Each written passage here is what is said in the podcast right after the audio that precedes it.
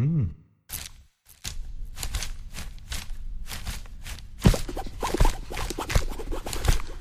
Audioaufnahmen von Lesungen und Vorträgen. Mehr als nur ein Buchladen.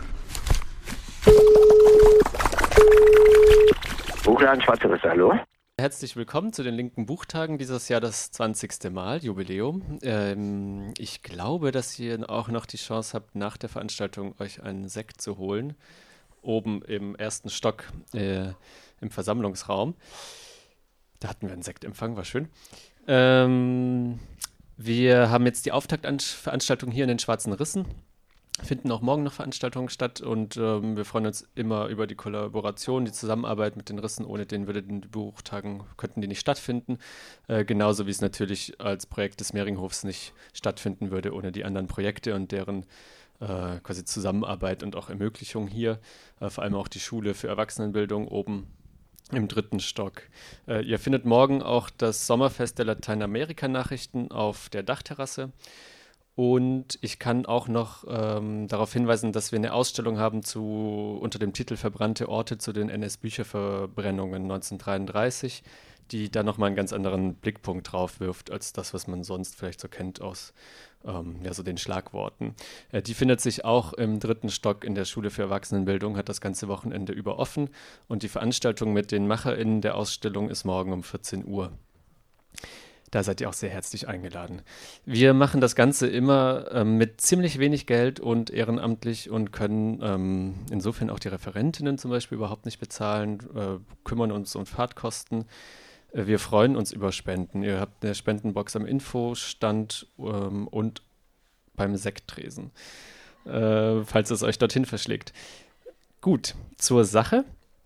Äh, wir haben hier heute Steffen Hänschen und Andreas Kaas ähm, und die beiden sind wahrscheinlich mit die geeignetsten in Deutschland, um uns äh, darüber zu erzählen, wie die Shoah, wie der Holocaust ganz konkret stattfand im heutigen Osten Polens. Äh, die beiden haben zusammen äh, in dem Buch nach Sobibor und zurück äh, eine Einleitung geschrieben und das Buch herausgebracht. Das findet ihr hier in den Schwarzen Rissen einen überlebenden Bericht aus dem Vernichtungslager in Sobibor, äh, dank des Aufstandes dort. Ähm, Samuel Willenbergs äh, Bericht aus Treblinka, ein anderes Vernichtungslager, hat ähm, Steffen Hänschen übersetzt und ohne der Arbeit äh, der beiden äh, und des Stanislav Hans Werks, ich halte es einmal hoch, ihr findet Materialien auf dem Tresen, äh, würden wir in Deutschland sehr viel weniger über einen Teil des Holocausts wissen, dem enorm viele Menschen zum Opfer gefallen sind, mehr als in Auschwitz, der aber im Schatten Auschwitz steht und im Erinnern und Gedenken äh, meistens in Deutschland nicht vorkommt. Äh, heute fokussieren die beiden auf ihr neuestes Buch. Vielleicht kam auch danach noch mal eins raus, weiß ich jetzt gar nicht. Ähm, zur sogenannten Aktion Erntefest, ein äh, Nazi-Name für äh, die Ermordung der letzten Juden und Jüdinnen im damaligen Generalgouvernement. Ähm, ein Buch, was die Berichte und Zeugnisse der Überlebenden zusammenfasst, zumindest manche. Ähm, zu Andreas Kaas hat unter anderem in Polen studiert, äh, sich mit der deutsch-südafrikanischen Geschichte während der Apartheid beschäftigt. Steffen Hänschen hat ähm, Polnisch studiert, unter anderem. Ähm, beide arbeiten eben im Bildungsbereich äh, und im wissenschaftlichen Bereich. Und ich freue mich sehr, dass ihr da seid. Ich würde später, wenn nötig, so eine kleine Redeliste machen können oder sozusagen einfach ein bisschen darauf achten können, wer sich meldet.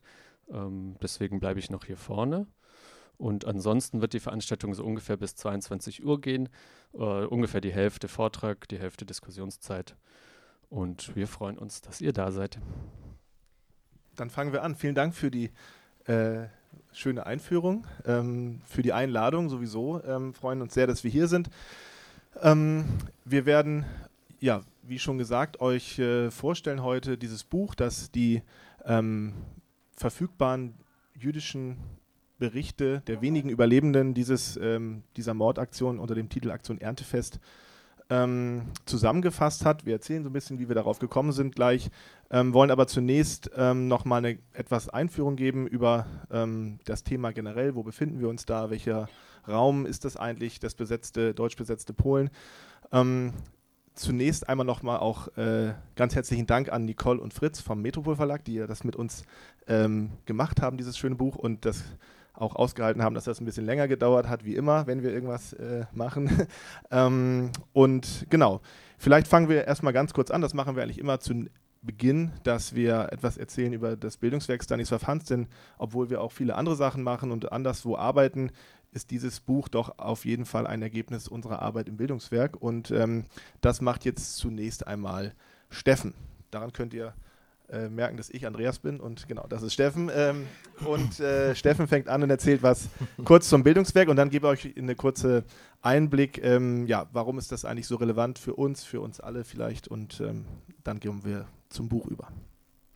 Ja, erstmal auch guten Abend ähm, und ganz vielen Dank, dass wir hier in den linken Buchtagen das präsentieren können, das Buch. Und schade, dass es nicht das letzte war, weil letztes Jahr waren wir auch schon eingeladen mit dem Überlebendenbericht von Kalm Weverik aus dem Vernichtungslager Sobibor. Aber wegen Corona hat das leider nicht stattfinden können. Nicht? Und also deswegen sehr schön, dass wir das dieses Jahr machen können. Und ähm, ich, ich würde gern kurz was zum Bildungswerk Stanislav Hans erzählen. Also wir sind so ein, eigentlich eine relativ kleine Gruppe. Wir arbeiten ehrenamtlich seit den 90er Jahren und organisieren Bildungsreisen nach Polen, Ostpolen und die Westukraine und auch nach Litauen zu den Städten des Holocausts ähm, und versuchen eigentlich Menschen hier aus Deutschland nahezubringen, was dort passiert ist, was eigentlich zum Beispiel auch für mich eher nicht bekannt war. Und wir, wir versuchen dann nicht nur hinzufahren und Informationen weiterzugeben, sondern auch ähm, aktiv am ähm, Gedenken dort vor Ort teilzunehmen. All, weil einfach nur dahin fahren, das besuchen, das war uns irgendwie nicht genug als Initiative. Und deswegen haben wir uns überlegt, mach ein Beispiel zu geben für etwas, was wir dort machen vom Bildungswerk Stanisław Hans. Stanisław Hans war übrigens ein Auschwitz-Überlebender, ein polnischer Auschwitz-Überlebender, den wir kannten und nachdem wir das Bildungswerk benannt haben und vielleicht vielleicht auch wichtig, weil für uns äh, steht eigentlich immer so die Opfer und die Überlebenden, die, die sind für uns immer wichtig und im Mittelpunkt und um die rum quasi organisieren wir auch quasi unsere Reisen und das, was wir machen. Unser Beispiel ist hier zu sehen, das ist das, äh, die Statia Treblinka, weil ähm, sagen wir mal zu den, wir nennen die Reise Vergessenen Lager der Aktion Reinhardt, die jährlich einmal stattfindet. Da ähm, besuchen wir halt die Gedenkstätten Treblinka Belzec und Sobibor unter anderem nicht nur. Und in Treblinka gehen wir da auch immer zu dem ehemaligen Bahnhof. Und dazu muss man sagen, der Bahnhof, das war der Ort, wo über 900.000 jüdische Männer, Frauen, Kinder hingekommen sind und dort manchmal zwei, drei Tage in Zügen verharren mussten. Viele sind dort auch vor Ort umgekommen, bevor dann die Züge geteilt wurden und das zwei Kilometer entfernte Mordlager geschoben zu werden und dort wurden die dann quasi vergast. Nicht? Und diese, dieser Ort, den wir da immer besuchen, das Erzählen, auch was dort passiert ist, der ist eigentlich mit den Jahren verschwunden. Da gab es nichts mehr. Das, der, der Bahnhof wurde abgebaut 2006 und danach ähm, auch die Gleise und ähm, langsamer Hand ist da dann quasi eine Straße entstanden. Auf dem Gleisbett gibt es heute eine Schnellstraße und eigentlich erinnert nichts mehr daran, was dort war. Und wir haben das gesehen und gedacht, das ist eigentlich nicht gut. Und wir würden gern haben, dass dort ein Gedenkort entsteht und haben dann die Gedenkstätte Treblinka angesprochen. Die fand das auch gut, die war da offen für und quasi ist daraus dann so etwas entstanden, dass halt dort heute ein Gedenkort ist. Den gibt es noch nicht so lange, erst seit November 2020. Das ist alles nicht einfach, auch für uns als Deutsche dorthin zu kommen, solche Initiativen zu haben. Also wenn es da Fragen später gibt, kann ich da gerne auch ein bisschen mehr zu erzählen, was das, was das Problematische auch daran ist. Aber im Endeffekt äh, sind wir doch, also war, war das für uns wichtig, dass, dass, dass, ähm, dass wir eben dorthin gehen, dass jetzt diesen Ort dort gibt, vor Ort, den man besuchen kann. Ein zentraler Punkt ist auch ein Zeugnis von einem Mann, der nach Treblinka ähm, deportiert wurde, der, es geschafft hat, dort zu flüchten. Und er hat in seinem, Überle in seinem Bericht auch beschrieben, wie die Situation an dem Bahnhof war. Und das kann man dort auch lesen, jetzt heute an dem Bahnhof selber. Und sonst sieht man, es gibt eine symbolische Rampe und ein paar Informationstafeln. Also das als Beispiel. Wir haben dann ein Crowdfunding gemacht und Geld gesammelt, weil wir das auch finanziell unterstützt haben. Viele Menschen haben dafür gespendet, das, was wir auch gut finden so.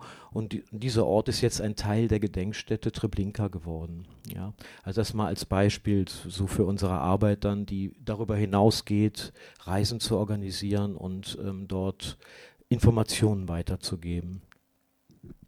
Willst du das noch kurz vorstellen? Ah ja, genau. Und genau. Ja, ich habe auch etwas, wir haben hier etwas mitgebracht. Wir haben auch so eine Broschüre gemacht, in der mehr äh, Informationen dazu stehen. Die kann man dann auch bestellen bei uns. Aber hier, ich habe zwei nur, aber wenn jemand Interesse hat, also die kann man also auch bekommen, wo die ein bisschen die Geschichte des Orts aufgearbeitet ist. Ja, genau. Und in dieser Arbeit ähm, mit den ganzen Orten, an den ganzen Orten und wie ähm, Steffen schon gesagt hat, oft mit den Berichten der Überlebenden äh, im Zentrum. So ist auch dieses Buch, was wir jetzt heute Abend hier vorstellen dürfen, euch ähm, entstanden. Äh, ein weiteres ähm, ja, dieser unbekannten Kapitel, da werden wir gleich, Uff, äh, ähm, ausführlich darauf eingehen. Ähm, die Aktion Erntefest, um die es heute geht, die ähm, war sozusagen gewissermaßen der Schlusspunkt der sogenannten Aktion Reinhardt. Immer alles so Aktion, Aktion ähm, in Anführungsstrichen gesetzt, ähm, Täterbegriffe. Ähm, und um die geht es bei uns in der Arbeit sehr viel. Das hat Steffen schon gesagt. Wir sind da sehr häufig an diesen verschiedenen Orten. Vielleicht ganz kurz zur Orientierung: Die Aktion Reinhardt. Ähm, die ähm, war in den Jahren 1942 und 1943 im Prinzip das Zentrum ähm, des Holocaust. Das heißt, nach den Morden äh, im Sommer, ab Sommer 41 im Baltikum und in der dann überfallenen Sowjetunion und vor dem Moment, vor der Wandlung von Auschwitz-Birkenau als zentralen Ort des Holocaust. Und ähm, das sind ja sehr unbekannte Orte, heute weitestgehend. Ähm, in diesem Jahr zum Beispiel sind sehr viele wichtige Jahrestage, 80. Jahrestage von jüdischen Widerstandsaktionen ähm, in Treblinka, wo Steffen von erzählt hat. Ähm, in Sobibor und in den Ghettos von äh, Białystok und Warschau gab es ähm, jüdische Widerstandsaktionen, auch an vielen anderen Orten, aber das sind so große Aktionen. Das bekommt auch relativ wenig Aufmerksamkeit. Warschau jetzt im April war ganz okay, fand ich sogar von der Aufmerksamkeit in den deutschen Medien.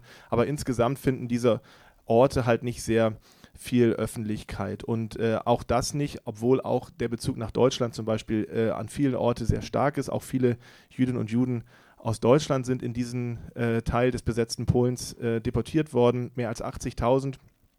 Diese Jahrestage haben sich zum Beispiel letztes Jahr zum 80. Mal gejährt und das ist kaum ähm, beachtet worden. Ja, gab es sehr wenig, das darauf hingewiesen hat.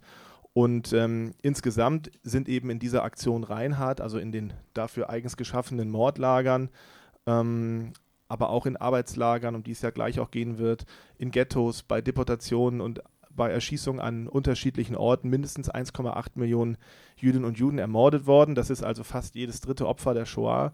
Und ähm, ja, dieser wenigen Beachtung eben was entgegenzusetzen, das war auch äh, Idee dieses Buches. Ähm, wir fahren an die Orte, um die es heute gehen äh, soll, regelmäßig mit den Gruppen. Wir machen auch dieses Jahr im November, ähm, da kann man sich auch übrigens noch anmelden, stelle ich gerade fest. Also im November ähm, jährt sich das, worüber wir heute sprechen, die Aktion Erntefest zum 80. Mal. Ähm, und vom 1. bis zum 5. November fahren wir an die Orte, an denen, von denen wir gleich reden werden, an die drei Haupttatorte dieser Mordaktion. Und genau, und für alle die, die da nicht hinfahren können, war eben unser Anliegen, dass wir ähm, die Berichte, die es gibt von den jüdischen Überlegenen, von den ganz wenigen ähm, zugänglich machen für ein deutschsprachiges Publikum. Und jetzt fängt vielleicht Steffen an und gibt erstmal einen ganz groben äh, Einblick über die Geschehnisse und dann nähern wir uns so ein bisschen ja, dem, dem Kern des Ganzen, was ist da eigentlich an diesen Tagen passiert, welche Dimension hatte das Ganze und ähm, dann lesen wir auch ein paar von den Berichten vor. Also ähm, das, die, die die Bezeichnung Aktion Erntefest eine zynische Bezeichnung, die von den Tätern gemacht wurde. Das muss man auch dazu sagen. Es ist eine der größten Massenerschießungsaktionen während des gesamten Holocausts. An drei Ta Haupttatorten im Distrikt Lublin, was wir hier auch sehen, die Distrikt Lublin des Generalgouvernements, also das war das besetzte Polen, ein Teil des besetzten Polens.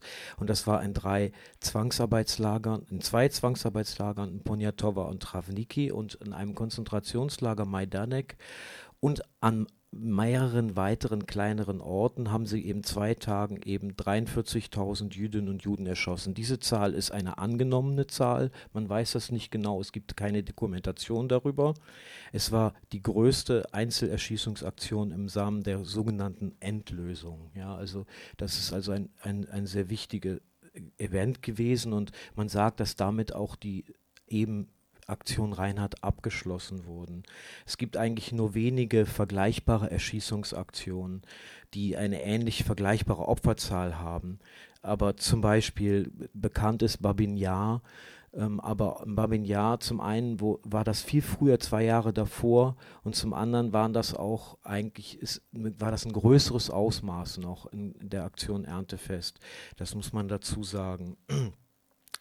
Ähm, eigentlich ist es so, dass die Mordaktion den Endpunkt einer Vernichtungswelle markierte, die die vorangegangenen 18 Monate, die 500-jährige Geschichte des jüdischen Lebens in der Region Lublin völlig ausgelöscht hat. Niemals danach haben wieder größere Gruppen von Jüdinnen und Juden im heutigen Osten Polens gelebt. Und das waren vor allen Dingen Arbeitskräfte, die dort ermordet wurden. Das waren Zwangsarbeiter und Arbeiterinnen, die in verschiedenen Lagern waren. Und es war eben der Schlusspunkt der Aktion Reinhardt. Ähm, um das nochmal zu konkretisieren, ähm, kann man sagen, dass in Travniki, in dem Zwangsarbeitslager Travniki, mehr als 8000 Jüdinnen und Juden erschossen wurden. Am gleichen Tag in Majdanek 18.000. Das waren Jüdinnen und Juden aus dem Konzentrationslager selber, aber auch aus verschiedenen Arbeitslagern in der Stadt. Und einen Tag danach im Poniatowa, am 4. November, ebenfalls gab es 18.000 Opfer. Vielleicht, ähm, Andi, willst du weitermachen, ein bisschen über die Hintergründe erzählen?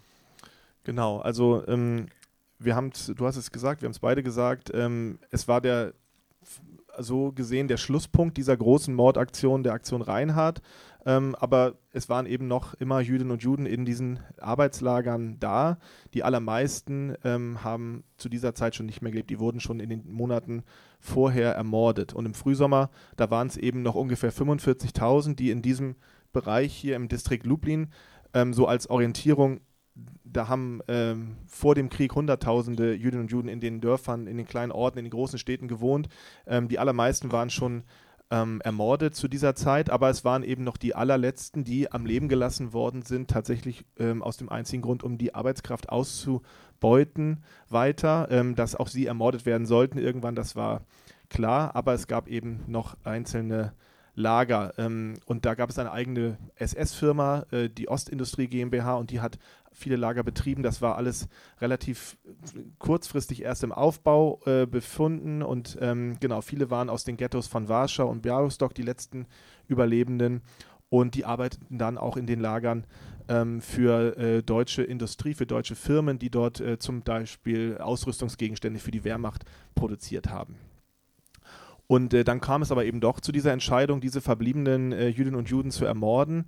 Und äh, das sollte so eine Art Überraschungsaktion sein. Ähm, es ist nicht vollständig geklärt, warum das passiert ist. Es gibt nur so ein paar ähm, Mutmaßungen oder Erklärungsansätze quasi.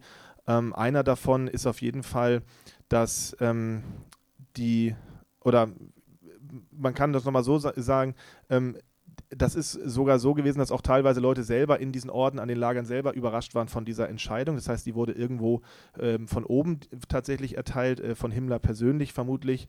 Ähm, und ähm, das stand halt eigentlich diesen ökonomischen Interessen der SS total entgegen.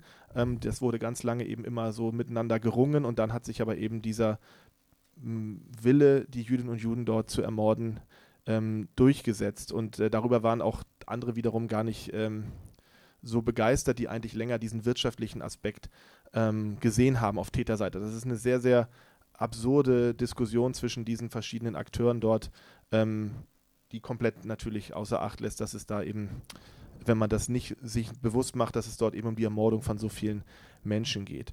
Ähm, also eine der wichtigsten ähm, Entscheidungsgrundlagen, vermutlich, das will ich vielleicht so zusammenfassen, ist auf jeden Fall äh, der jüdische Widerstand in den Monaten zuvor. Ich habe es ja gesagt, da gab es eben einige große Widerstandsaktionen in Warschau im Ghetto, in Białystok im Ghetto, also Warschau April, Białystok äh, August äh, 43 im Vernichtungslager Treblinka am 2. August 43 und dann in Sobibor am 14. Oktober 43. Und ähm, das heißt also, aus der deutschen Perspektive, aus der Täterperspektive wurden diese Orte, in denen noch Jüdinnen und Juden äh, eingesperrt waren, auch äh, zu einer Gefahr. Und ähm, es kann äh, sozusagen, es gibt, da, es gibt Leute, die gehen davon aus, dass es dann auch so eine Art Reaktion tatsächlich direkt war auf den Aufstand der jüdischen Gefangenen in Sobibor. Und ähm, andererseits kann man auch sehen allerdings an vielen Orten, dass die Vorbereitungen für die finale Ermordung der verbliebenen Jüdinnen und Juden auch schon vorher irgendwie begonnen hatten. Zum Beispiel kann man sehen in Majdanek, dass schon im August ähm, Jüdinnen und Juden ähm, aus der Funktion in der Lagerverwaltung entfernt wurden und durch nichtjüdische Gefangene ersetzt wurden. Also es ist eine sehr schwierige Lage, das sozusagen zu rekonstruieren, aber es ist eben eindeutig so, dass dann irgendetwas den Ausschlag gegeben hat ähm, auf einen Moment hin alle diese Verbliebenen ähm, in den Lagern zu ermorden, bis auf wirklich ganz, ganz wenige Lager, äh, in denen die Jüdinnen und Juden zu kriegswichtigen Produktionen ähm, ausgebeutet worden sind. Da wurde eine Ausnahme nochmal gemacht.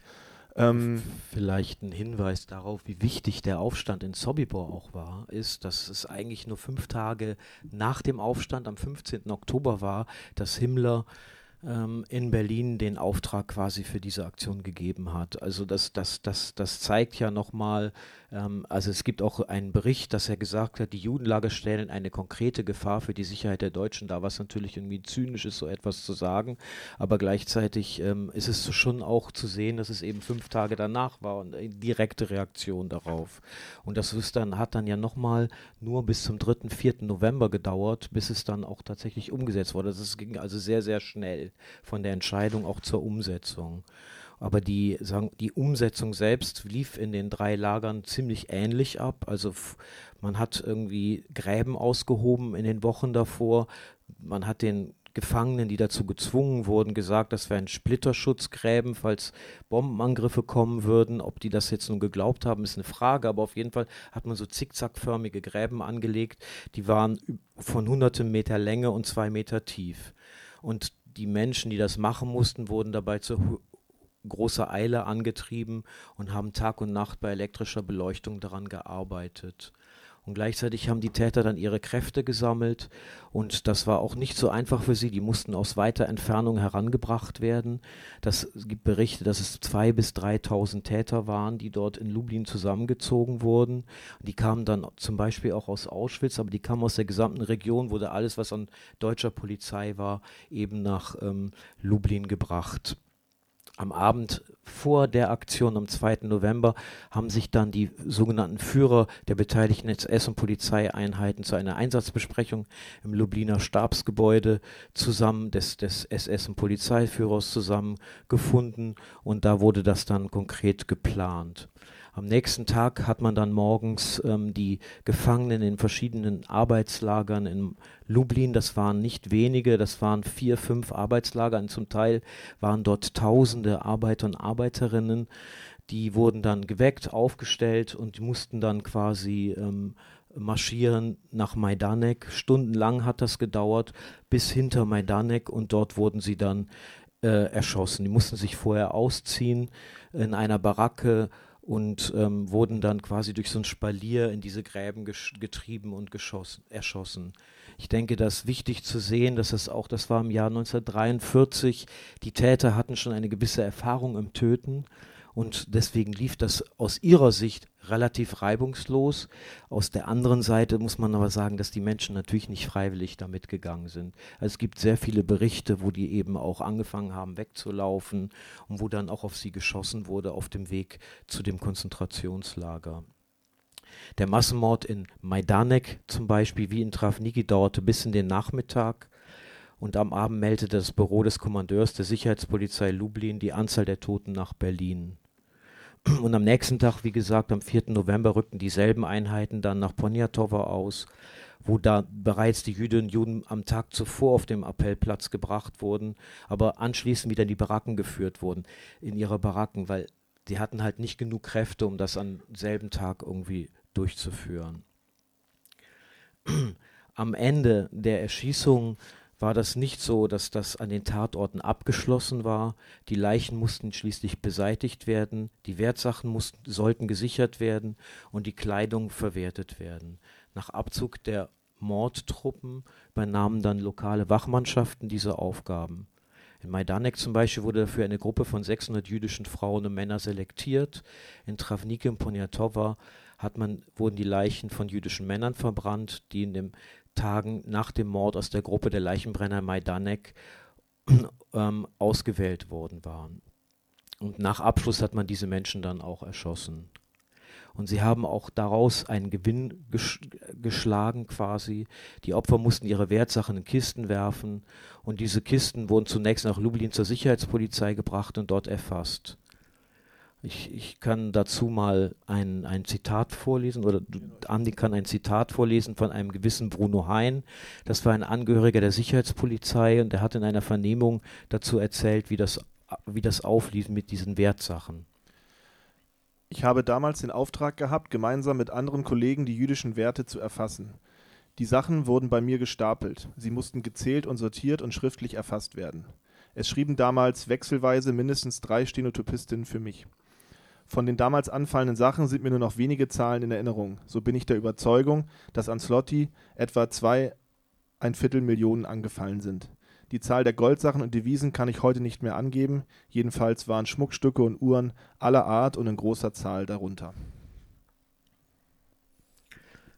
Wir kommen jetzt zu dem Film, denke ich.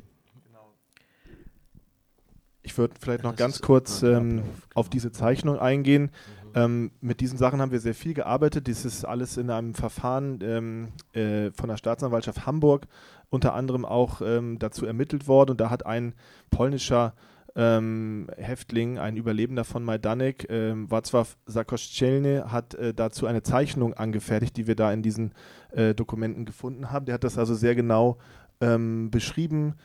Ähm, die polnischen Gefangenen äh, in Majdanek, die waren ja Zeuge dessen und die haben aber auch gemerkt, dass es um die jüdischen Gefangenen geht. Das heißt, es war ähm, in den überlebenden Berichten der polnischen Gefangenen von Majdanek ist das ein sehr, sehr wichtiger ähm, Tag, den ganz viele Leute auch ähm, erwähnt haben ähm, in ihren Berichten und der zeichnet eben sehr genau ein, ähm, wo so die Baracke war, wo äh, das ganze Geld abgegeben werden musste. Er beschreibt auch auf Polnisch die Karte und schreibt, der zum Beispiel nennt er dann den sogenannten letzten Weg ähm, der Juden und er hat also sozusagen das aus seiner Erinnerung ähm, ja, niedergeschrieben und versucht so zu er erfassen, wie sich das Ganze räumlich abgespielt hat.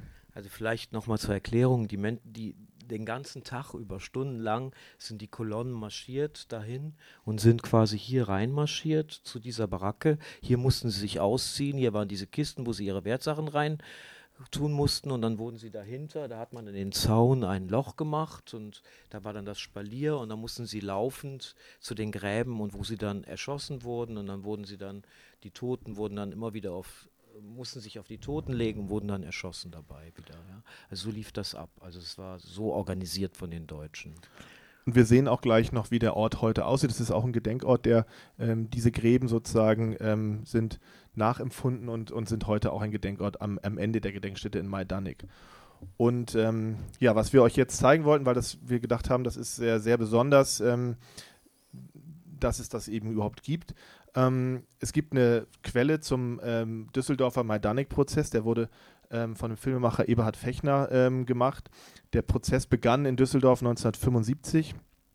17 Täter waren angeklagt und am 30. Juni 1981 endete vor dem Landgericht äh, Düsseldorf eben eines der längsten und teuersten Verfahren der deutschen Justizgeschichte. Und ähm, ich glaube, das ist auch ganz spannend. Da gibt es nicht so viel zu, aber es war halt auch damals, ich meine, ich war da noch nicht geboren, aber ähm, politisch war das auch sehr, sehr wichtig. Da gab es ähm, Antifa-Demos ähm, und es war viel los ähm, politisch. Das war ist eigentlich ein Prozess, der heutzutage so ein bisschen aus dem Bewusstsein der Öffentlichkeit so ein bisschen äh, entrückt ist, aber es lohnt sich auf jeden Fall, sich damit ein bisschen zu beschäftigen. Und ähm, dieser Filmemacher hat eben äh, einen Film gemacht, äh, hat sehr, sehr viele ähm, der Überlebenden interviewt und aber auch Täter, ähm, was sehr selten ist. Und wir ähm, wollen einfach mal einen kurzen Ausschnitt zeigen. Mhm. Da muss ein bisschen eine Einleitung dazu gemacht werden, weil das, ähm, ich sage eine Sache mal vorweg, da werden Fotos gezeigt, die sind A sehr drastisch und das kann man heutzutage ein bisschen kritisieren, die zeigen nicht das, worum es geht, sondern die sind einfach Holocaust-Fotos, die da zur Bebilderung eingesetzt werden. Das muss man vielleicht der Zeit ähm, so ein bisschen anrechnen, dass das damals eben so gemacht wurde. Heute würde man das nicht mehr tun, weder diese Fotos reproduzieren noch sie kontextlos so zeigen, aber das wird immer wieder so eingeblendet. Das zeigt aber nicht das, worüber die Menschen reden. Das ist die eine Einschränkung. Also wichtig ist auch, dass eben nicht gesagt wird, äh, wer dort spricht. Also das muss man ein bisschen erkennen. Das finde ich auch ein Problem bei diesem Filmausschnitt.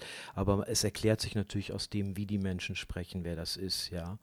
Aber was das vielleicht noch dazu zu diesem Prozess, der ja sehr lange war und äh, in dieser Prozess ging es nicht um die Aktion Erntefest, sondern es ging um Majdanek, um das Konzentrationslager. Da aber diese Aktion Erntefest, die 18.000 Toten, ein einschneidendes Moment war in der Geschichte des Konzentrationslagers, ist das ein Teil der Untersuchung der richterlichen der, von der Staatsanwaltschaft gewesen in Düsseldorf. Und deswegen ist das ein Teil auch in dem Film geworden. Also es gibt eigentlich vielleicht auch mal dazu kein einziges äh, Verfahren, was wirklich das Erntefest tatsächlich ähm, so in den Mittelpunkt gestellt hat. Also die, diese Zitate, was wir gerade vorgelesen haben von diesem Beamten, der das Geld gesammelt hat, der hat zum Beispiel kein Verfahren gekriegt. Und die Stenotopistinnen natürlich auch nicht, ja. Genau, ihr könnt das sehen, das ist das Cover, das ist also in der Reihe auch erschienen, wo die ganz, es ist ja eine ganze Reihe an ähm, Holocaust-Filmen ähm, ähm, auf DVD erschienen, also auch der Landsmann, die, die Shoah, ähm, der Film Epos quasi und viele andere, die Sobibor-Filme, alle sind in dieser Reihe da ähm, erschienen und wir zeigen jetzt mal diesen Ausschnitt. So halb Stunde später äh, kommt äh, ein Häftling, junge äh, Ein junges Mädchen. Äh, und äh, sie war ein Läufer, heiße Läufer. Und da hat sie gesagt, alle Judenfrauen Appell, alle Judenfrauen Appell. Und das waren, das waren ganz furchtbare äh, Szenen, weil äh, sie wussten, dass sie umgebracht werden. Und sie versuchten sich zu, zu, zu verstecken. Sie waren äh, von, von den SS-Leuten gesucht. Äh, mit den Hunden. Und ein einziger war dort, er hat, ich denke, in der Küche gearbeitet, er hat ein Messer äh, wo behalten und hat sich geworfen auf einen Gestapo-Mann und hat ihn verwundet, ich weiß nicht, ob getötet oder verwundet, und man hat ihn erschossen an Ort und Stelle, ein einziger. Ja, die waren ja sozusagen machtlos, die hatten ja auch nichts nackte Hände. Ja, da habe ich zum Lara Elsen gesagt, äh, er soll die, die Blöcke alle antreten lassen und dann die Juden raus und die anderen wieder in den Baracken. Draußen standen schon die, die Posten, ne? dann wurden sie übernommen und dann sind sie in Richtung Feld 5 marschiert. Und das war alles. Plötzlich war im Lager das erste Mal im, in der Geschichte Musik da. Es standen Lautsprecher so aufgehangen. Und wir haben dann da Marschmusik und, und, und verschiedene, nee, wurde da gemacht. Immer Walze vom Wiener Walze, nicht wahr? Und uh, Tango, immer gespielt. Und auf welchen Grund hat man so eine große Musik gemacht, damit wir nicht hören die Schießerei. Aber trotzdem konnten wir das hören. Die haben 20.000 Leute in dieses Feld, fünfte Feld geführt, zu, zu 200, zu 200, zu 200, nackt ausziehen, alles lassen und nackt nach Krematorium. Eine Gruppe steht, eine ist in der Baracke und dritte schon ausgezogen, marschiert durch Draht und dort stehen die SS. Ja, wir mussten ja bloß drin sozusagen Spalier stehen, nicht, wo die Juden dann durchgingen, durch zum Massengrab. Und dort hinten die letzte Baracke von, unser, von Feld 5 ist eine in Stacheldraht, in den Draht, in den Zaun, ist ein Loch ausgeschnitten. So. Und die sind reihenweise durch dieses Loch von diesem Feld auf die Graben herausgegangen. Das waren vielleicht ein paar hundert Meter vom Wohnlager, von ihrer Wohnbaracken weg. Es war eine junge Paar, welche sind verrückt ganz Tag und die tanzen, wie, wie Musik spielt. Waren junge, kamen oft junge Mädchen auf uns zu und sagen, warum, was haben wir euch getan? Ne? Tut mir leid, ich kann es nicht ändern. Es waren Männer, Frauen und Kinder, nur sie wurden getrennt, männliches und weibliches Geschlecht. Und die haben schon geschimpft. Ne? haben schon geschimpft mit erhobene Fäuste, sind manche auf uns zugekommen und haben geschrien, Nazi-Schweine. Und, ne? War ja auch nicht zu verdenken. Nicht? Wir hätten es vielleicht auch getan, wenn es uns dann um Graben gegangen wäre. Am Rande der Gruben waren aufgestellt Maschinengewehre für verschiedene Gruben. Das waren so eine Trichtergrube, eine Trichter, standen Maschinengewehre aufgestellt. Die Juden wurden getrieben in der Grube und von oben schießen sie rein. Und sie waren äh, erschossen. Und dann kamen die Nächsten, dann kamen die Nächsten. Zum Beispiel 50, 50 Leute laufen bis Ende, hinlegen, die schießen zu diesen, dann kommen die nächsten 15, legen oben, die nächste hinten, dann man sagt so Treppen aus die Graben, die drei Graben waren ganz voll mit den Leuten. Die ganze Zeit vom Früh bis später im Nacht haben wir nur die Maschinengewehre gehört. 20.000 Leute umzubringen äh, in, in, acht oder zehn Stunden, da ist das eine schwere Arbeit, das ist nicht so leicht. Nicht Also ähm, in dem Majdanek-Prozess, das sind ja Bilder von Zeugen und Angeklagten hier und wir hören auch Täter hier. Nicht? Und es gab einen, der wegen der Aktion Erntefest sechs Jahre bekommen hat. Ich denke, es ist auch der, ich weiß es nicht genau, aber ich denke, es ist auch der eine, der hier spricht.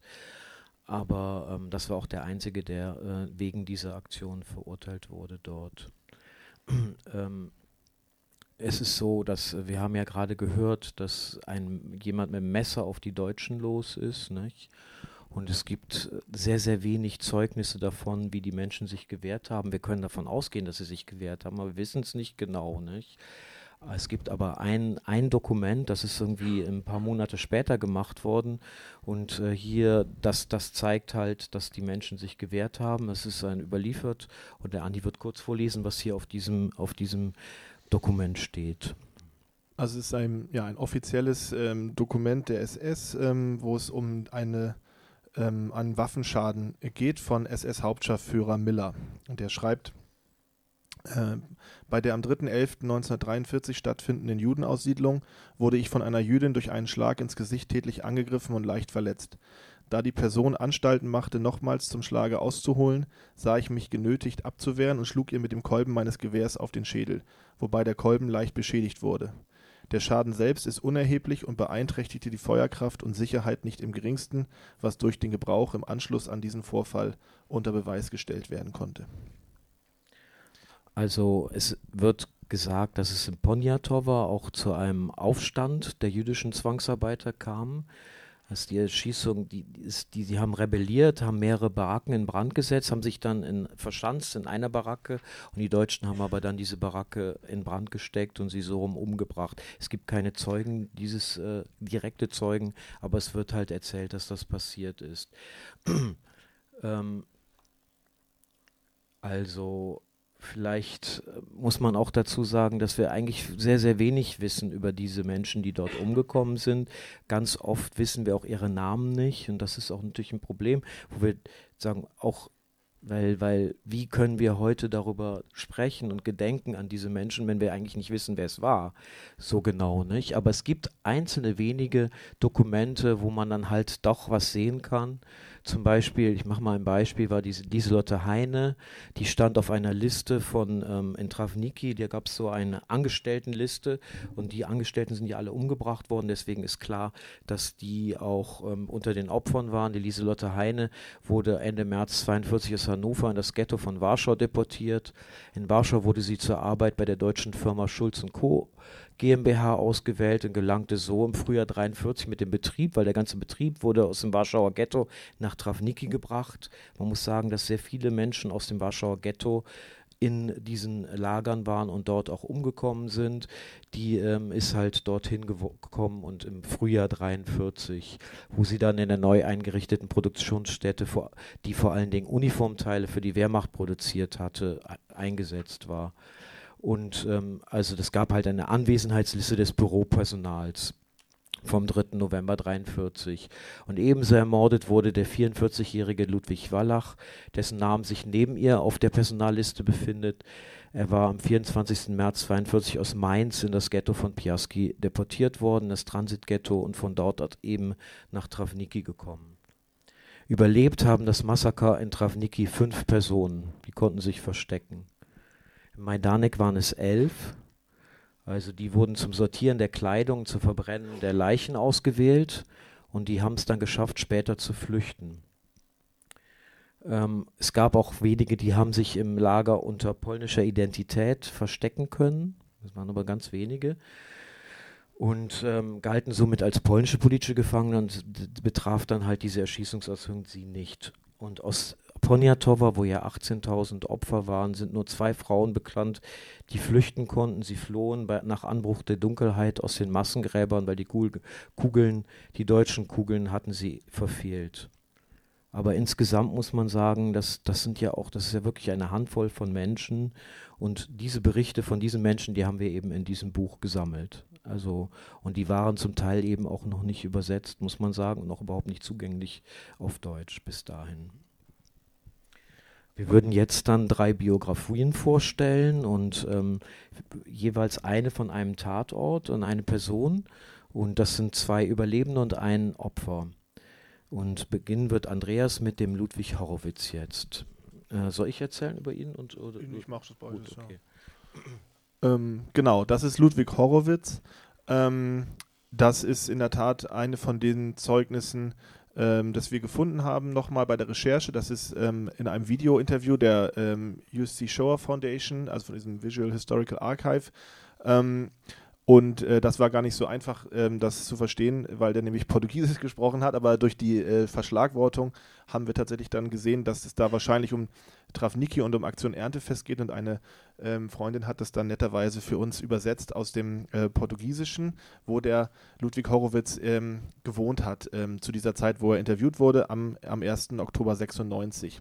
Der kam eigentlich, der hieß vor dem Krieg anders, der hieß Nathan Helfmann und der kam ähm, aus der heutigen äh, Ukraine, ähm, aus Uskrod.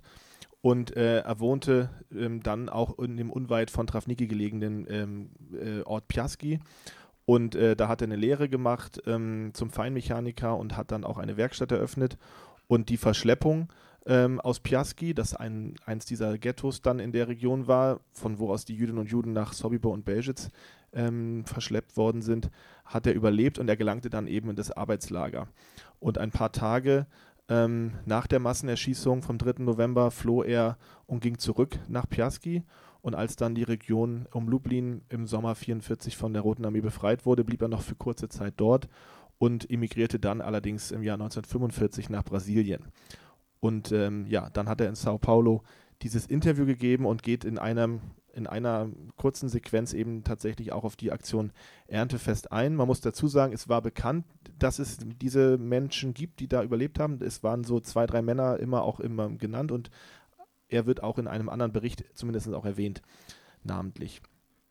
Und ich lese kurz vor, was er dazu ähm, gesagt hat dann in seinem äh, Interview. Und dann bekamen wir den Auftrag, das Grab zu buddeln, etwa ein Kilometer lang. Die Frage, war das eine Auftragsarbeit der Deutschen? Ja, von den Deutschen. Es war zehn Meter lang und an einer Seite abgeflacht, sodass man hineingehen konnte. Für wen war das Grab? Für uns. Und wir haben daran gearbeitet. Dann am 3. November 1943, einen Tag nach Allerseelen, Hunderte von SS-Männern und Ukrainer kamen in das Konzentrationslager Travniki.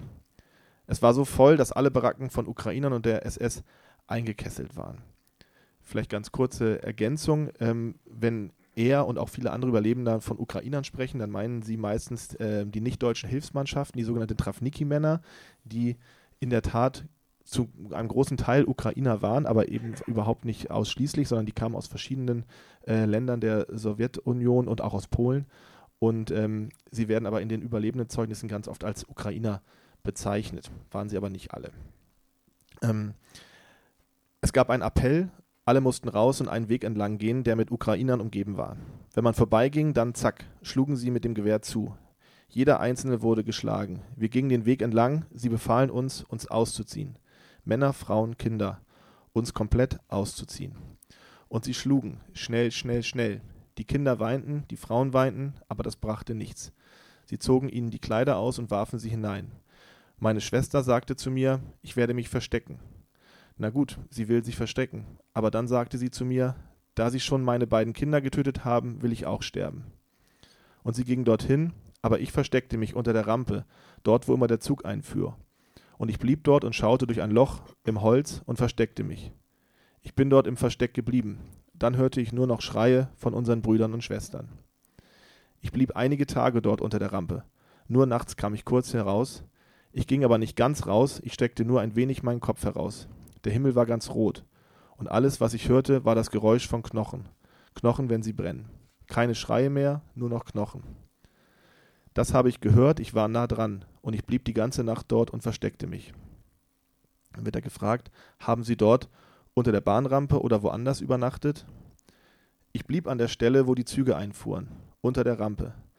Eine Ratte hat mich hier, dabei zeigt er sich dann auf die Stirn, erwischt und mir ein Stück Haut abgezogen. Ich bekam Brot und sie nahmen mir mein Brot. Sie hatten keine Angst vor mir. Unter diesen Bedingungen harrte ich dort aus. An einem Sonntag brachten sie eine Gruppe von Frauen und Männern.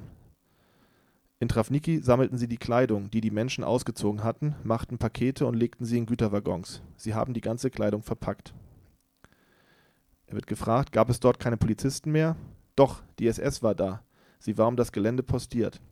Eines Nachts, es war an einem Sonntag, ging ich wieder zu diesem Platz von den Ingenieuren in deren Küche.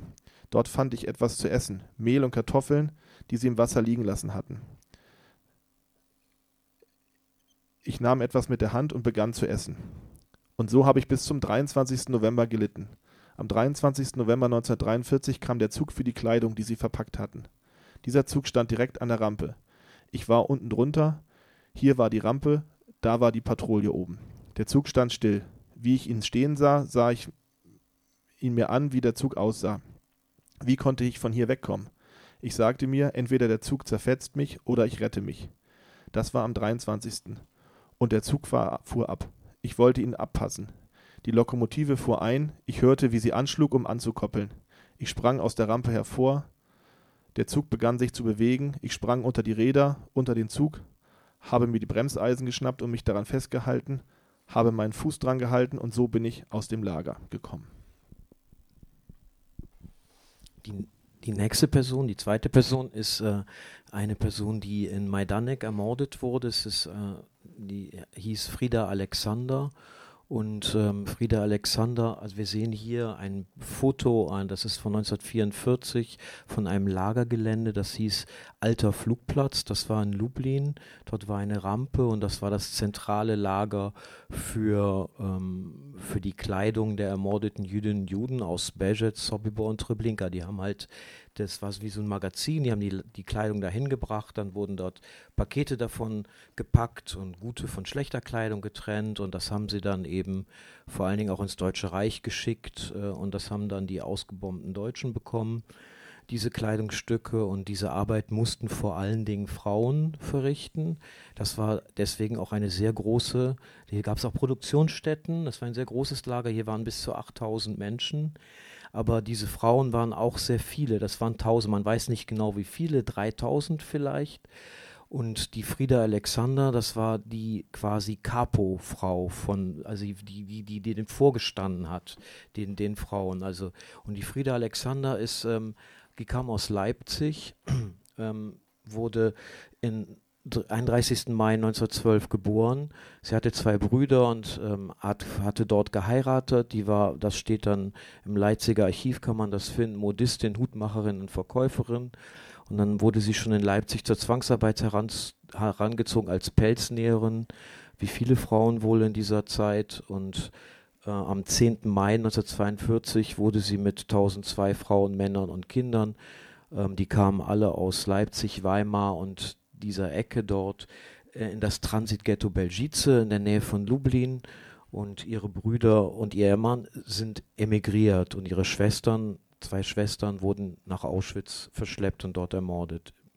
In Belgice kam sie dann nach der Ghettoräumung im Oktober 42 in das Konzentrationslager Majdanek und von dort wurde sie dann ausgewählt für dieses Zwangsarbeitslager Alter Flugplatz. ähm, die war eben die Capo für, für die Frauen, die eben diese Habe der, die Kleidung der Ermordeten sortieren mussten. Eine, eine überlebende Golda Teich sagte zu ihr, die Deutschen suchten aus unserer Mitte eine deutsche Jüdin als Lagerälteste heraus. Ihre Blockgehilfinnen waren auch deutsche Jüdinnen. Unsere Lagerälteste hieß Friedel Alexander. Sie war uns manchmal behilflich, zum Beispiel versteckte sie manche während der Selektion. Nachgesagt wird aber ihr auch, dass sie über einen Gummiknüppel verfügte im Lager und Gefangene schlug, bei Selektionen dabei war und sich am Raub beteiligte. Es gibt eine andere Überlebende, die sagte, für diese durchgedrehte Frau sind wir nicht mehr als Tiere, ihre Leidensgenossin, wir Jüdinnen, Sklavinnen wie sie selbst. Also man sieht, es gibt unterschiedliche und auch sehr verschiedene Berichte über sie. Ähm, es ist äh, wirklich nicht eindeutig, was man über sie sagen kann. Sie, was man aber sagen kann, ist, dass sie gezwungen wurde für das, was sie machen musste. Und ähm, es gibt auch eine, die sagt, sie hätte immer mit einem Gummiknuppel geschlagen und gleichzeitig aber bei Selektionen viele Frauen gerettet. Angeblich wurde sie im Lager gezwungen dazu zu heiraten. Ähm, eine Heirat, bei der die SS in zynischer Weise tausend Gäste eingeladen hatte, ähm, angeblich. Ähm, und äh, eine überlebende Estera Kerschner berichtete, unsere Lagerälteste Frieda Alexander heiratete einen Kriegsgefangenen. Es gab ein rauschendes Hochzeitsfest, es gab Blumen, Wein und Obst, aber natürlich nur für die höheren Ränge im Lager. Die Hochzeit unter dem Baldachin nahm ein Rabbiner ab. Also man muss sich diesen Zynismus der SS dort vorstellen. Also, die, man sieht hier, es war eine Reichsdeutsche, die kam aus, aus, aus Deutschland dorthin, hatte eine besondere Stellung, aber es hat sie natürlich nicht davor gerettet, dass sie am 3. November mit den anderen nach Majdanek getrieben wurde und dort auch erschossen wurde. Es gibt sonst eigentlich keine weiteren Informationen über sie, aber das mal so als eine Person, von der man den Namen auch weiß, die dort erschossen wurde. Und die dritte Person aus dem dritten Haupttatort ähm, ist äh, Estera Rubinstein, die wir hier auf dem Foto sehen aus der Nachkriegszeit. Ähm, sie war in Poniatowa, wo es, äh, wie wir ja schon gesagt haben, nur zwei Überlebende gab, zwei Frauen, äh, die überlebt haben, unter 18.000 Opfern. Ähm, in Poniatowa, ähm, das hat Steffen bereits gesagt, ist das ähm, Ganze einen Tag später passiert. Man hat die ähm, das Lager schon vorher auch umstellt. Die Menschen in Poniatowa sollten nicht mitbekommen, ähm, auf gar keinen Fall von außen hören, was zum Beispiel in Travniki und äh, Majdanek äh, passiert war. Sie sollten also nicht irgendwie in Kontakt kommen mit Leuten außerhalb des Lagers. Und am 4. November begann dann das Morden dort. Und Esther Rubinstein, ähm, auch den Namen Esther Winterbaum gehabt, ähm, ist in Warschau geboren 1917. Sie war Laborantin und sie arbeitete für die deutsche Firma Schulz im Warschauer Ghetto. Und nach dem Aufstand dann im Warschauer Ghetto im April 1943 wurde sie mit ihrem Ehemann und ihrem jüngsten Bruder in das Zwangsarbeitslager nach Poniatowa ähm, verschleppt. Sie überlebte die Erschießung an den Gräben, weil die Kugeln sie schlicht verfehlten. Und nachdem das Schießen aufgehört hatte, kletterte sie nackt aus dem Graben, aus den, unter den Leichen, unter denen sie begraben waren, und versteckte sich dann in den Wäldern ähm, um das Lager herum. Dort traf sie äh, auf die andere überlebende Frau, von der wir wissen, Ludwika Fischer, ähm, die ebenso aus dem Massengrab entkommen war. Und ähm, was noch mit einer weiteren Person, die auch in den Zeugnissen erwähnt wird, wahrscheinlich mit einer dritten Frau, ähm, sind sie dann durch die Wälder geirrt und haben versucht, ähm, Unterschlupf zu finden. Sie waren ja nackt und äh, trafen auf eine Polin, die dann bereit war, ihnen zu helfen. Und mit Hilfe des polnischen Widerstands gelangten die beiden nach Warschau, wo sie sich versteckt halten konnten. Und schon unmittelbar nach der Befreiung, ähm, also noch im gleichen Jahr, fünf, im 15. November 1945, legte äh, Estera Rubinstein vor der Jüdischen Historischen Kommission Zeugnis über ihre Erlebnisse ab und dieser Bericht wurde auch schon 1948 auf Jiddisch das erste Mal ähm, abgedruckt. Und ich lese dazu jetzt auch äh, für den Ort Poniatowa dieses Zeugnis im Auszug vor. Das ist insgesamt sind diese beiden Poniatowa-Berichte relativ lang ähm, und ähm, ja sehr äh, schwer zu ertragen auch. Ich wusste bereits nicht mehr, was mit mir geschah. Ich weiß nur, dass sie uns zu den Gruben trieben. Ich sah noch, dass über den Gräbern SS-Männer mit Maschinenpistolen standen und in die Köpfe der Frauen schossen. Die Gruben waren bereits voller Leichen. Ich wollte nicht hinsehen, wie sie mich töten. Ich verbarg mein Gesicht hinter meinen Händen und warf mich mit dem Ruf Schma Israel in die Tiefe. In diesem Moment spürte ich einen Schmerz, dann schlief ich ein. Wie lange ich schlief, weiß ich nicht. Ich weiß nur, dass mir kalt wurde und ich mich zwischen die Leichen drückte. Ich hörte das Wehleiden von noch lebenden Menschen. Ich wollte ein paar Mal aufschreien, aber ich konnte nicht. Es war, als ob jemand auf meine Kehle drückte. Plötzlich fühlte ich, wie jemand meinen Kopf hob. Ich lag an der Oberfläche. Ein Deutscher kontrollierte, ob jemand noch lebte. Ich hörte, wie sie herumliefen und töteten. Plötzlich wachte ich auf, bekam nur mit Schwierigkeiten den Kopf hoch und wusste nicht, wo ich war. Ich sah ein großes Feuer. Ich wollte nicht lebendig verbrannt werden und nahm alle Kraft zusammen, um aufzustehen, aber ich schaffte es nicht. Ich wusste keinen anderen La Ra Rat und begann, über die Leichen zu kriechen und gelangte so über das Feld in den Wald. Im Wald traf ich eine nackte Frau, so eine wie ich auch. Wir sahen uns schweigend an, krochen auf allen Vieren weiter, fielen ins Wasser.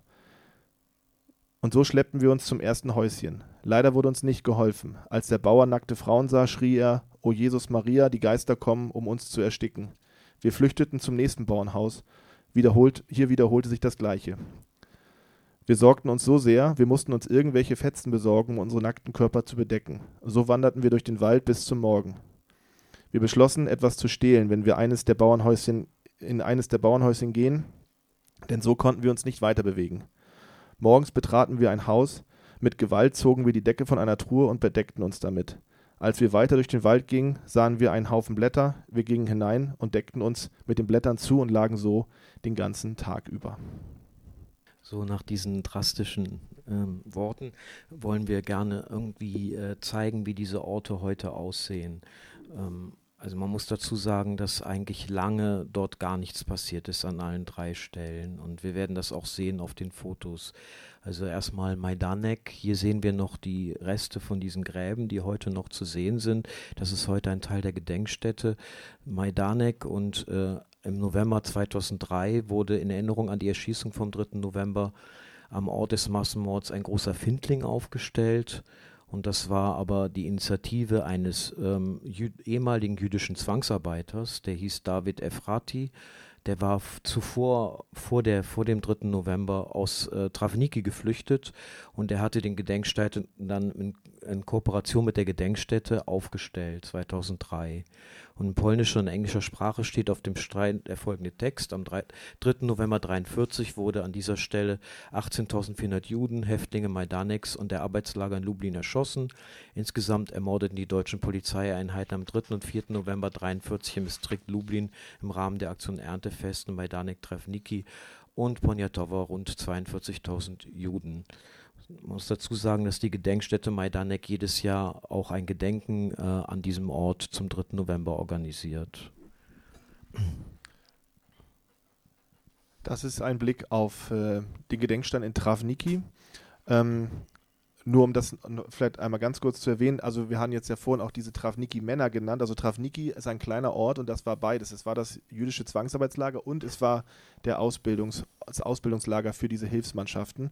Deswegen taucht dieser Ort, dieser Name eigentlich sehr, sehr häufig auf, wenn man ähm, über die Aktion Reinhardt ähm, was liest. Aber hier ist es eben vor allen Dingen als Tatort ähm, dieser Massenerschießung. Und da gab es lange Jahre überhaupt gar kein äh, Gedenken. Das Gelände der Massengräber wurde in den 1970er Jahren überbaut. Ähm, neben den ähm, Wohnblocks entstand das Kulturzentrum des Ortes, eine öffentliche Bibliothek und auch eine Grundschule steht auf dem Gelände, wo, wo, Gelände, wo sich die Gräber ähm, befanden oder die Leichen auch verbrannt worden sind. Seit Anfang der 60er Jahre erinnert in unmittelbarer Nähe ähm, zur Mordstätte ein Denkmal an die jüdischen Zwangsarbeiter. Das ist dieses hier. Ähm, und der Text auf dem Gedenkstein lautete aber zunächst: Den tausenden Opfern unterschiedlicher Nationalitäten, ermordet von den Hitlerbarbaren im Lager Travniki in den Jahren 1939 bis 1944, ähm, die Einwohner des Bezirks Lublin. Und dieser Text ähm, vermerkte nicht, dass es ähm, sich um jüdische Opfer handelt. Das ist ähm, auch in der Zeit des kommunistischen Polens, äh, alle diese Steine aus dieser Zeit ähm, haben eigentlich immer nicht den richtigen Text und beschreiben das nicht richtig, um was es da ging. Ähm, und erst später wurde dann auch ähm, auf Initiative hin da eine Tafel zugefügt, die das dann richtig stellt und benennt, dass es eben ähm, Jüdinnen und Juden waren, die dort ermordet worden sind. Und der dritte Ort ist ja Poniatowa. Also in Poniatowa muss man dazu sagen, das war ein Fabrikgelände, was schon vor dem Krieg und vor der deutschen Besetzung äh, ein Fabrikgelände war, aber noch nicht eröffnet war. Und das haben die Deutschen dann genutzt äh, als Zwangsarbeitslager, als Produktionsstätte und auch als Kriegsgefangenenlager erst. Aber auf jeden Fall ähm, hat es fünf Jahre gedauert, bis die polnischen Behörden nach dem Krieg 48 begannen, unterschiedliche Personen zu befragen, die als Zivilarbeiter beim Fabrikaufbau beschäftigt waren oder als externe Lieferanten einen Eindruck vom Lagergeschehen bekommen hatten. Und bei einer Ortsbegehung fanden dann die äh, Angehörigen dieser polnischen Kommission zur Untersuchung der Verbrechen einen völlig ungeschützten Tatort vor. Ort der früheren Leichenverbrennung berichteten sie von verstreuten Kohlestücken und Resten menschlicher Knochen wie Schädelteile, Armknochen und Rippen. Also es ist ein Zitat aus diesem Bericht. Im Jahr 65 ähm, wurde ein Denkmal im Zentrum des Orts ähm, errichtet, aber das äh, muss man sagen, dass dieser Ort von der Fabrik vielleicht zwei Kilometer entfernt ist etwa, also überhaupt nicht an dem Ort, wo das passiert ist. Und ähm, im Jahr, da, dort wurde ein, im Jahr 65, eben auch in kommunistischer Zeit noch, ähm, diese, diese, diese, dieser Gedenkstein errichtet. Aber auch hier wurde nur von Opfern des, in, de, des internationalen Lagers in Poniatowa ähm, gesprochen, hat nicht die konkreten Opfergruppen eigentlich ähm, angesprochen. Also, dass es da um Jüdinnen und Juden ging, wurde eben auch nicht gesagt. Die Erschießungsgruben am Fabrikgelände waren wie die Massengräber jahrzehntelang nicht markiert. Ein Gedenken an die mindestens 18.000 Opfer existierte nicht. Erst zum 65. Jahrestag des Massakers 2008 wurde auf Initiative internationaler Opferverbände ein Gedenkstein auf dem Gelände eines der vermutlich zwei Massengräber errichtet. Ja, also das ist auch nicht einfach, das heute zu lokalisieren, wo das ist. Und an einer der Stellen befindet sich, äh, wo wahrscheinlich die, ähm, die Asche vergraben wurde, bef wo befindet sich heute eine Lokalität für private Feierlichkeiten, für Hochzeiten und ähnliches. Ja. Dann würde ich sagen, belassen wir es. Vielleicht dabei. noch eine, eine kurze Einschätzung und weil das ist, finde ich, noch wichtig so zum Schluss. Also man muss, man muss wirklich sagen, dass dieses Ausmaß dieser Aktion ist äh, ziemlich unfassbar und das ist eigentlich kaum auch justiziell aufgearbeitet worden. Es gibt Einzeltäter, die ähm, äh, Verfahren bekommen hatten in anderen Zusammenhängen. Aber eigentlich, wie gesagt, ich habe das vorhin schon gesagt, es gab nie ein Einzelverfahren zu diesem, zu diesem Komplex.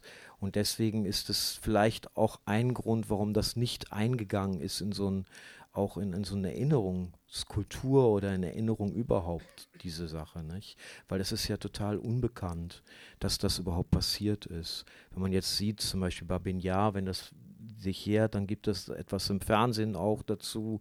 Also es ist schon so, dass es erwähnt wird, aber am 3., 4. November wird man dazu wahrscheinlich nichts hören.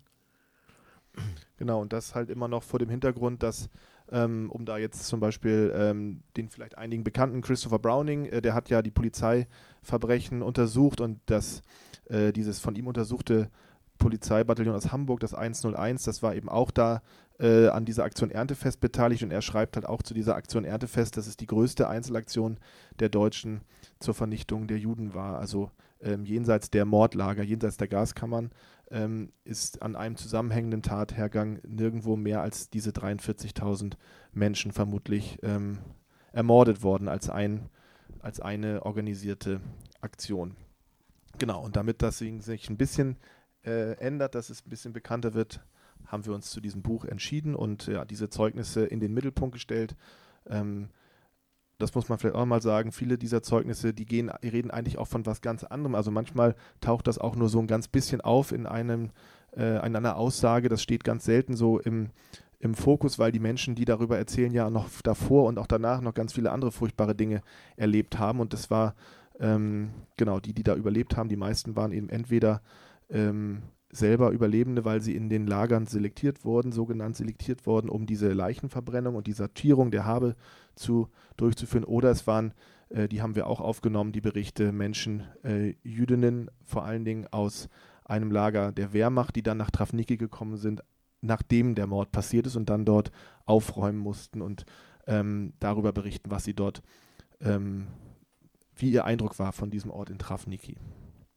Ja, damit sind wir jetzt gut in der Zeit, glaube ich, und würden den Vortrag beenden. Vielen Dank.